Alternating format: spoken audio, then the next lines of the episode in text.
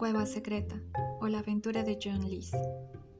Ahora niños, sed buenos mientras estoy fuera, dijo la señora Lee, y no hagáis diabluras. El señor y la señora Lee iban a salir todo el día y a dejar solos a los dos niños, John de 10 años y Alice de 2 años. Sí, replicó John. Tan pronto como los Lee mayores se fueron, los pequeños Lee bajaron a la bodega y se pusieron a revolver entre los trastos, pequeña Alice se recostó en la pared mientras observaba a John. Cuando John estaba haciendo un bote con duelas de barril, la niña dio un grito al notar derrumbarse los ladrillos que tenía detrás.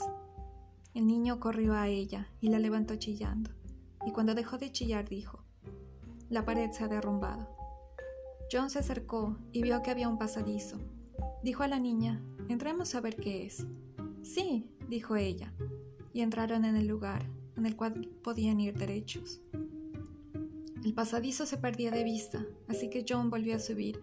Fue al cajón de la cocina y cogió dos velas y algunos fósforos y regresaron al pasadizo de la bodega. Entraron los dos otra vez. Las paredes, el techo y el suelo estaban enlucidos y no vieron nada salvo una caja. Esta hacía de silla. Sin embargo, la examinaron y no contenía nada. Siguieron andando y poco después dejaron atrás el enlucido y estaban en una cueva. La pequeña Alice iba asustada al principio, pero al asegurar a su hermano que no pasaba nada, desechó su temor. Pronto dieron con una cajita que John cogió y se llevó consigo. Poco después llegaron a un bote en el que había dos remos. Se lo llevó a rastras con dificultad y poco después descubrieron que el pasadizo terminaba de repente John derribó el obstáculo y vio con consternación que entraba agua a torrentes. John era experto nadador y aguantaba mucho la respiración. Tomó aire y trató de subir, pero con la caja y su hermana era imposible. Entonces vio el bote flotando y se agarró a él. Lo siguiente que recuerda es que estaba en la superficie, sujetando fuertemente el cuerpo de su hermana y la misteriosa caja. No sabía cómo entraba el agua, pero un nuevo peligro los amenazaba. Si el agua seguía subiendo, llegaría al techo. De repente le vino un pensamiento.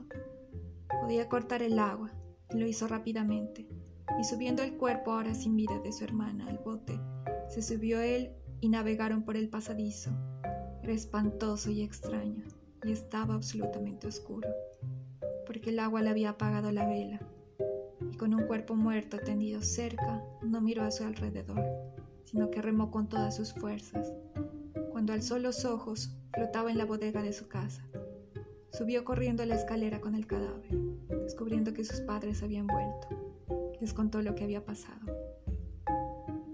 El funeral de Alice alargó tanto que a John se le olvidó por completo la caja, pero cuando la abrieron, descubrieron que había un pedazo de oro macizo que valía 10 mil dólares, suficiente para comprar cualquier cosa, menos la vida de su hermano.